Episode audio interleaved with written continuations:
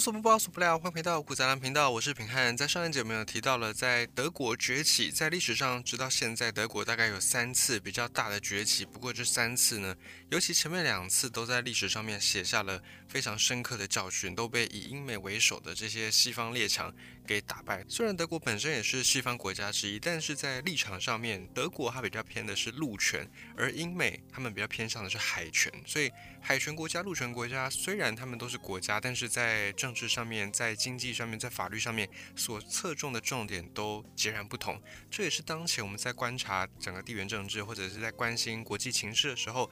不能够忽略的一个很重要的因素。因为一个国家它到底是依靠陆还是依靠海，这个会很大方向的决定这个国家后续的各项的政策走向。比方说以贸易来讲。海权国家就一定非常重视所谓的海外贸易这个事情，他们首重在军事上面也是，例如像美国或者像更早期的英国，还是在海上霸权的时候的英国，他们的建军的方向都是以维护海上航道的安全。为重要的建军目标，包含直到今天，美国的军队如此强大，它背后也是为了要维护美国。它作为一个海权国家，它各项物资都必须要依靠外国贸易这个事情来做推演，然后进一步去延伸，进一步去建军备战。那台湾我们也是一样，我们也是比较偏向海权国家的思维方向。好，总之呢，在上一集我们有提到一战之后德国人输的一败涂地，德国人后来。总结了战败教训，得到一个结论：作为一个大陆陆权国家，德国没有办法同时维持庞大的陆军，又兼顾庞大的海军。所以，面对英美以后这些海权国家的围堵，德国光是有很厉害的科技跟工业还不够，还必须要有足够大的国土面积，能够去退守，能够去抗敌。好比以前对日抗战，或者是后来的国共内战的时候。在国民政府这边不断的以空间换取时间，类似这样的做法，那德国他们也体认到必须要有足够大的国土纵深，以及要有足够稳定的资源供应，而这也是陆权文明唯一能够打败海权、用经济贸易封锁的唯一的方式。所以后来德国他就制定了新的方针。在一战之前，你会发现德国他们对外的侵略基本上都是往西，往法国、往英国这边去打。那试图在陆地上面打败法国，试图在海洋方面打败英国，但是在一战之后，德国就改变了策略方针，因为在德国的背后，如果我们稍微把德国拟人化，德国的眼睛可能会看向英国或法国，而德国的背后呢，就是一望无际的东欧大平原，也就是欧洲粮仓这个战略要地。德国开始把他们的战略矛头对准了德国的东方。因为这个东欧大平原有着德国梦寐以求的耕地、耕种的土地，还有无尽的矿产资源。换句话说，一旦德国今天能够掌握东欧，那么靠着德国本身很强大的工业力，加上跟苏联结盟的苏联这里的天然资源、各式的矿产，以及东欧的耕地面积，还有东欧的人口，就足以组合成一个非常强大的超级陆地强权。而这个陆地强权就不用再害怕英美国家的海洋封锁，德国届时就可以获得正面对抗英国、美国的能力。所以一战之后，德国就把苏联当成是自己最好的合作伙伴。而同时，苏联这里虽然它有很大一部分的国土面积在亚洲，但是苏联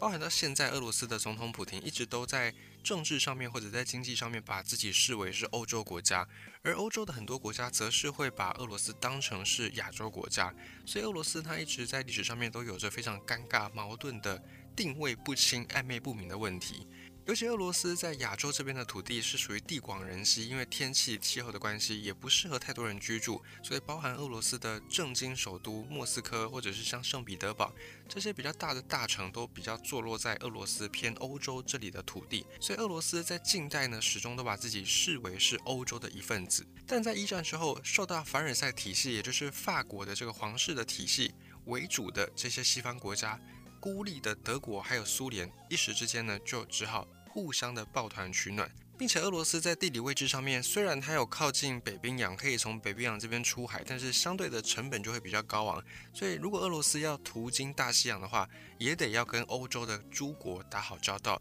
所以俄罗斯被封锁也是一个很常见到的事情，包含在现在俄乌战争，俄罗斯被封锁、被制裁，也是当前西方国家对俄罗斯对抗的一种手段。那在突破这些包围、突破这些封锁的前提之下，俄罗斯跟德国他们是有着共同的利益、共同的目标的。于是呢，两个国家一拍即合。德国在苏联修建了大量的军事工业生产线，去研发各种的新武器，包含飞机、坦克、火炮、装甲车。而且苏联这里在亚洲这边的土地，在西伯利亚一带，因为地广人稀，所以非常适合拿来验证各种武器的威力跟实验性。而苏联这里则是向德国提供了各式在苏联土地上面的廉价的资源，像是石油、铁矿以及各式的矿产，还有谷物。就是大量的耕种的这些作物，都透过了火车，从苏联当时也包含了一些现在的东欧国家，就从苏联把这些资源运到了德国。苏联、德国两强合作之下，双方都大为受益。德国拿到了最想要的战略物资跟武器试验场，而苏联则是吸收了以德国为首的西方世界比较先进的科技成果，所以大幅的提升苏联本地的工业化的进度。同时，德国还把目光投向了亚洲的日本，当时德国选择了日本作为盟友，希望可以一俄罗斯、一日本、一东一西牵制英美的海军。按照德国人当时的计划蓝图，如果日本在侵略战争当中能够占领东南亚，甚至威胁印度，那么作为印度殖民母国的英国就势必要再瓜分更多资源来去保护英国这边的海外补给能力。因为一旦日本威胁到东南亚，就会占据到马六甲海峡这个重要的战略位置，也是交通航道。而届时英国就会分身乏术，还有两边的开战场，届时英国经济就会走向崩溃。这是德国人当初打的如意算盘。而且对英国、美国这样的海权文明来说，苏德之间这种两大陆权超强合作的超级陆权，基本上也是无解的。因为英美的舰队再怎么样强大，也不可能开到陆地上面去战斗。所以英美的军舰最多最多只能够封锁海洋，但是不可能封锁大陆。所以德国一旦呢解决了资源有限，从苏联这里可以拿到近乎无限的资源，一旦解决这个痛点，苏德这两个国家强权的组合。要科技有科技，要工业有工业，要资源有资源，要人口也有人口，这样子就没有办法再像一战的时候，英美单靠海洋封锁就把德国给击垮。所以只要苏德两国关系一直是很稳固的，那么随着时间的推移，胜利的女神将不会站在英美这边，而是会站在苏德这里，甚至能够动用的资源还会远远超过贫瘠的美洲大陆。届时，英国、美国可能连自保的能力都会失去。那么在二战前，苏德之间之所以能够合作，是因为苏联与德国还有一个缓冲地带卡在中间，也就是当今的波兰以及波罗的海三国，包含爱沙尼亚、拉脱维亚以及立陶宛，这是波罗的海三国。当时波罗的海三国跟波兰就横亘在苏联以及德国两强的领土中间，因此能够作为缓冲，双方可以互相的合作，而不会担心被背刺、被背叛的风险。而英美的战略家同时也注意到，苏德这两个盟友并不是真心的朋友，而是站在某种利益交换上的角度来合作。因此，他们在国土上、在土地上是有着地缘的矛盾的。这种地缘矛盾在波兰、在波罗的海三国存在的状况之下，还能够将就的睁一只眼闭一只眼。但是，一旦把波兰或者是把立陶宛、拉脱维亚、爱沙尼亚这三国给抽掉，那么苏联与德国之间的矛盾将变得。一发不可收拾，因为你看地形图，你会发现苏联跟德国之间基本上都是平原，因为这里就是欧洲的粮仓，没有任何的天险，没有任何的山脉，没有任何的峡谷，没有任何的阻碍地形的优势。这也就代表着，一旦苏联跟德国之间领土开始接壤，任何一方先下手为强，几乎都可以在短时间之内一马平川，直接攻到对方的大本营去，给对方带来巨大的杀伤。而且德国大部分石油来自当时的罗马尼亚，而罗马尼亚跟苏联是有着领土接壤，所以只要苏联方面愿意，随时能够出动空军摧毁罗马尼亚的油田，让德国的机械化部队失去了油，寸步难行。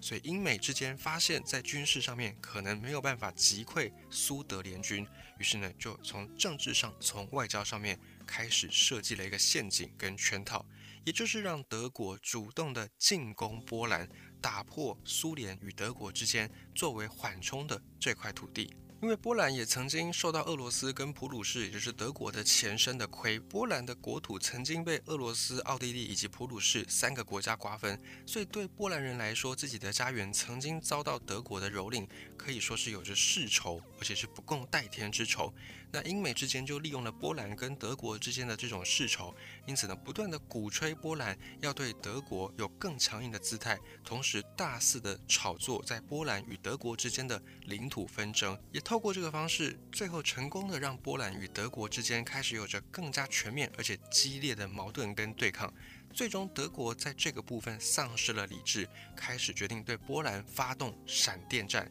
在一九三九年，德国与苏联再一次的瓜分了波兰。在这一战之后，德国虽然成功扩张了自己的国土版图，但是德国的地缘政治环境却大幅的恶化，就成了我们所说的波兰的存在。过去是作为苏联跟德国两大强权之间能够放心合作的最大前提。但是波兰一旦被瓜分之后，德国与苏联领土直接接壤，失去了最重要的缓冲区，而苏德之间开始都怀疑。对方可能有能力一举击溃自身，双方都害怕自己落于后招，被对手先行的突袭。所以在一年之后，这个并不那么稳固的结盟，出于安全的考虑，苏联方面就占领了波罗的海三国，跟德国领土已经是全面的接触，进一步的加深了苏联跟德国之间对于对方的那份猜忌。所以两国原本结盟的友好关系，至此已经濒临瓦解。并且在彼此摘下了自己的面具之后，德国开始制定了入侵苏联的一项计划，名称为巴巴罗萨计划。苏联方面则是制定了要进攻德国的大雷雨计划。双方在边境地区一时部署了百万大军，针锋相对。在一九四一年，德国先下手为强，苏德战争正式爆发。至此，英美国家所发动的挑拨离间计正式成功。而此时的英美两国并没有因此就松懈了戒心。美国在此时又选择通过了一项租借法案。这部法案呢，准许美国向苏联提供大量的军用物资。苏德战争使得英美两国看到了可以把苏联与德国各个击破的机会。美国就率先启动了租借法案，向军事实力更为弱小的苏联提供了一百多亿美元价值的物资援助。这些一百多亿美元的物资援助占当年美国 GDP 的百分之十。在战争期间，苏联大部分的卡车、航空用的燃油、轮胎、摩托车，甚至铁轨，都是由美国供应。而尽管苏联最后在英美两国支持之下击败了德国，但是这场战争对苏联、对德国都没有人获得好处，是一个双输的局面。简而言之，在二战之后，德国沦为战败国，被一分为二；而苏联则是在此之后损失了几千万人口，甚至被英美全方位的围堵。过了几十年，苏联最终也走向了解体的命运。在二战之后，德国彻底变成一片废墟。两次世界大战的战败，让德国开始终于冷静下来，也愿意开始反思过去的战略选择，还有在战场上制定的各项战略方针是否正确。而在此，德国又总结了三点教训。首先，第一点是德国位在欧洲的中部，这里本来就是四战之地，尤其摊开地形图一看，德国也是几乎无险可守。因此，德国人认知到自己不应该再采取武力扩张，因为这会导致周围的围攻，应该要采用和平扩张的方式，也就是应该用经济手段来征服欧洲。第二项总结到的教训是，苏联一直是拥有战略纵深的一个超级大国，德国任何时刻都不应该与苏联为敌。尽管东欧对德国有非常大的战略价值，但是德国扩张边界的时候，也应该要考虑缓冲，不能够再像过去一样和苏联之间完整的领土接触，一定要缓冲国的存在，才能避免两国再次走向冲突。第三点则是德国从意大利、从日本身上学到的一件事，在外交方面要更灵活、更务实，并且有必要的话要推行多边主义，选择盟友也务必要慎重，避免盟友把自己给拖下水。因此，在二战之后，德国的外交政策发生了非常大幅度的转变。第一个阶段是在冷战的时候，在二战之后，美苏两大强权变成世界上面针锋相对的两个霸权。在冷战时刻，德国的外交主轴就是跟法国开始合作，推动法德轴心。因为不再需要战争，德国已经认知到用武力扩张是行不通的，因此能够有机会抛弃过去跟法国之间的嫌隙，开始进行合作。在冷战时代，德国还是一分为二。在西德这里，虽然经济实力还不错，但是作为战败国，讲话是没有什么人要理的。在政治上、在军事上、在外交上，西德的地位极低。而相比之下，此时的法国已经是联合国的常任理事国，也是五常之一，拥有自主的国防系统。这使得德国选择跟法国做深度的结盟，利用法国本身的外交地位来弥补西德自己自身话语权、讲话分量不够的问题。另外，在一九五一年，法国、德国、荷兰、意大利这些国家签订了欧洲煤钢共同体这份协议，经济合作开始逐渐的实现，而经济上的合作也为过去大战期间各国的政治矛盾进行了一个和解的关键。作为融化冰山的那一个钥匙，而在冷战之后，德国又再一次的修正了自己的外交方针。此时的德国选择与解体后的苏联，也就是俄罗斯合作，推动大欧洲的形成。冷战之后，德国已经统一，经济上、外交地位上都有比过去分裂的时候更大幅的上升，并且加上本来就有的工业底子，这使得德国综合实力已经能够跃居西欧第一、第二名。在一九九九年，当时的经济合作、经济整合也慢慢的实践，所以欧元诞生。欧洲的央行总部就设在法兰克福，也以德国央行为蓝本为参考对象而建立一套新的欧盟的经济体系。因此，德国借此机会掌握了欧盟货币的主导权，逐渐的取代了法国对欧盟过去的领导。在德国经济上、工业上确实的变成了欧盟的老大哥之后。德国开始改变了外交方针，也就是与俄罗斯进行能源合作。在两千零四年，北溪一号这条天然气管线开始做筹备。作为一条跨海的管线，北溪一号预估每年可以把五百五十亿立方米的俄罗斯天然气输送到德国，这就能够满足德国一半以上的用气的需求。而俄罗斯作为一个能源大国，能够提供德国相对廉价的能源。这一方面可以让德国工业竞争力再往上攀升，也可以让德国的出口金额是越来越高，并且此时德国已经蜕变，与二战时期不同。冷战之后，德国充分汲取前人的教训。另一方面，俄罗斯不断做大，甚至德国与之合作，都加深了过去曾经饱受俄罗斯或者苏联侵略之苦的东欧诸国的戒心或者是不满。因此，在冷战底下的产物。北约这个组织以美国为首的组织，各方欧洲的国家，北约就强烈要求要往东扩张，吸收更多的国家，来确保北约的成员能够有坚强的实力应对未来可能又会变成新的威胁的俄罗斯。